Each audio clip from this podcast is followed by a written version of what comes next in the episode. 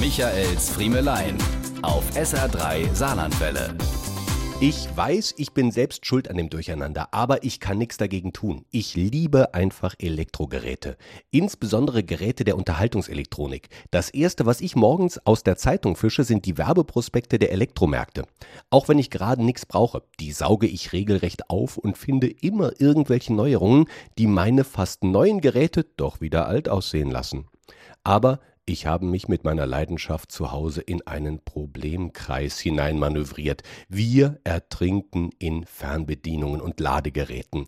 Wir mussten uns mal einen neuen Couchtisch kaufen, weil nicht mehr alle Fernbedienungen draufgepasst haben.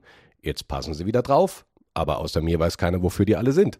Ich musste Kurse in der Familie abhalten, um zu erklären, wie man ganz normales Fernsehprogramm gucken kann.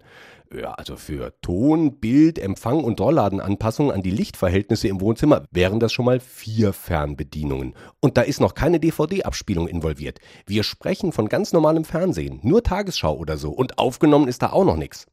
Da ist man insgesamt ratzfatz bei sechs, sieben Schaltern auf dem Schoß. Jetzt mag man sagen, gut, wenn ja wenigstens einer den Überblick bewahrt, ist alles in Ordnung. Aber bei dem anderen Problemkreis bin inzwischen sogar ich überfordert. Ladegeräte. Früher gab es in jeder Küche eine Kruschelschublade, also so eine Aufbewahrungsschublade für allen Nippes, der sonst nirgends unterkommt. Eine Schublade dem Prinzip der geordneten Unordnung folgend. Sprich, man schmeißt so lange Heftpflaster, Batterien und Klebestifte rein, bis sie hinten im Schrank wieder runterfallen.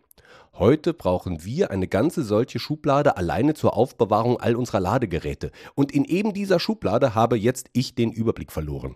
Hier kann man getrost von Geknoddel Deluxe sprechen. Wenn sich die Handy-Ladegeräte einer ganzen Familie erst einmal mit dem Akkugekabel der unterschiedlichen Laptops, Tablets und Spielekonsolen zu einer schwarz-weißen Melange verbunden haben, dann ist man verloren.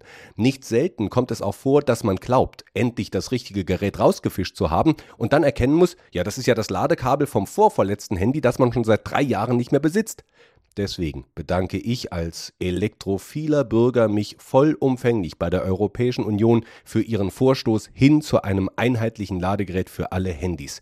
Das hat uns schon mal viel geholfen. Jetzt müsste ich nur mal konsequent all andere fortschmeißen. Aber man weiß ja nie, ob man sie nicht doch noch einmal gebrauchen kann.